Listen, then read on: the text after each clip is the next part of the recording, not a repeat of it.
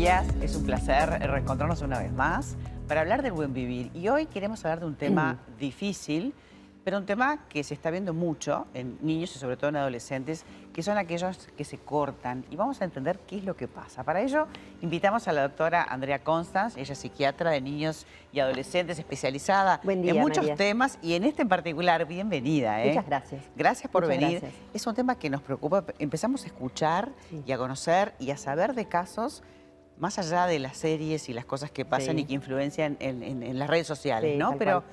de verdad, este, cada vez más chicos inclusive, este Sí. fenómeno. Sí, sí, en realidad em, es un tema que preocupa, es un tema que asusta y lo que tenemos que entender es lo que hay abajo, ¿no?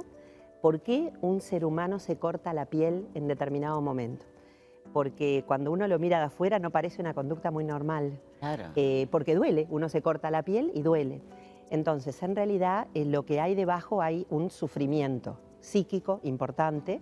En general hay un proceso como de desregulación de las emociones, como, como que el termostato que regula la intensidad de las emociones y la aparición de determinadas emociones está roto. Entonces tenés como una desregulación emocional, más allá de los diagnósticos. En determinados momentos, con un motivo importante o sin motivo importante, invade a la persona como una sensación de angustia que lo invade totalmente, masiva, que, que- que- que necesita parar a como dé lugar.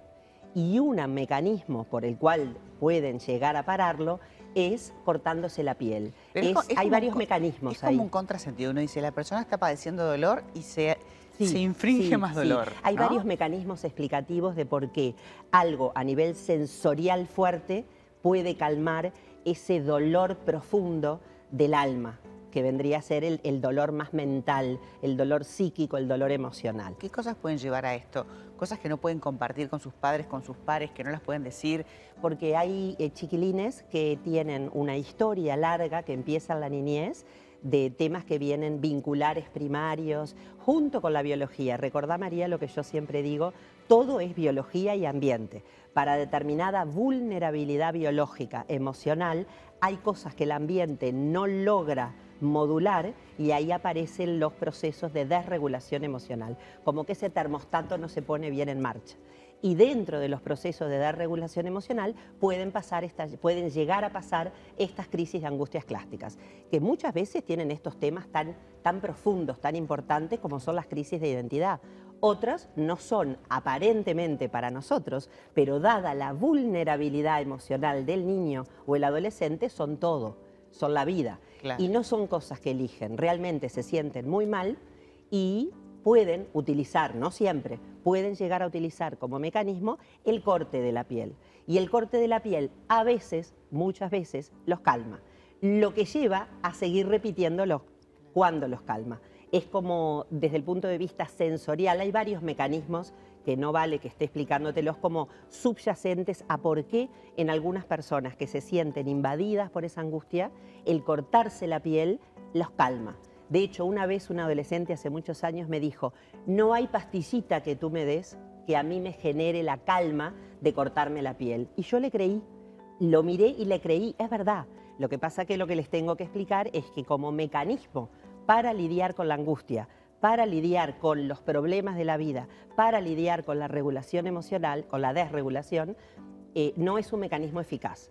Primero porque es tu propia piel, la que te estás lesionando, que después te duele, que después se te va a cicatrizar y te va a dejar un montón de cicatrices.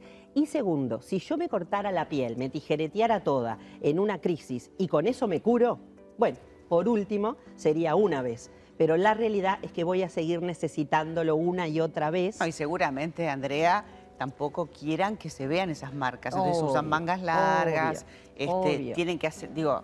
no eh, quieren las preguntas. Y hay un, hay un tema que está abajo de todo esto y es la profunda percepción de incomprensión. Mira, el antídoto principal para los problemas del alma de todas las personas es que nos comprendan. Yo no pretendo que tú estés de acuerdo conmigo, yo no pretendo que pienses como yo. Capaz que no tenés manera, por tu edad, por tu cultura, por tu historia, no tenés forma, pero simplemente comprendeme, yo siento así.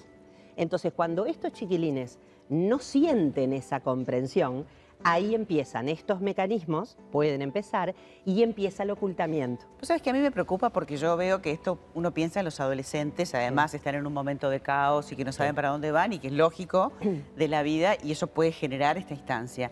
Pero veo que también es en los más pequeños y, tuve la oportunidad de hablar con, una directora de una escuela, que no importa porque la idea no es hablar específicamente de esa escuela, pero me comentaba de que están empezando niños de 9 a 11 años que, generalmente, si bien se dan entornos tipo en la casa, van a una placita y con los virus de la placita se cortan y, se incitan unos a otros, se enseñan, las redes sociales no son un buen lugar para aprender, ¿no? Pero, pero eh, comparten eso ahí y que, claro, ellos como docentes están súper preocupados porque hablan con los padres, los padres llegan a los centros de salud y de repente no los atienden porque eso no es, no consideran que es, tan grave como para que se mueran o como es una emergencia, pero ¿dónde articulamos para que eso se continúe y después no se sigan, no sigan reincidiendo y termine mal, por ejemplo, ¿no?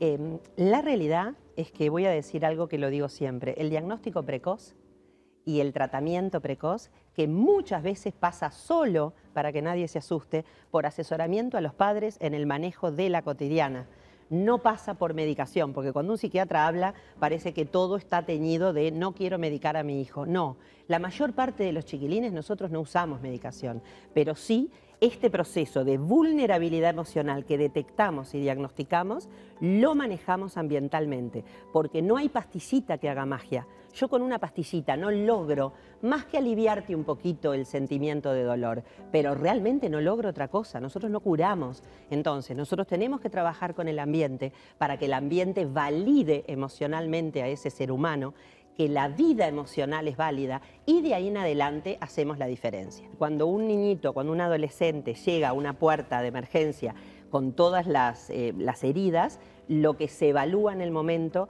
si esas autolesiones sin intención suicida se acompañan de ideación suicida o algún intento o algún plan.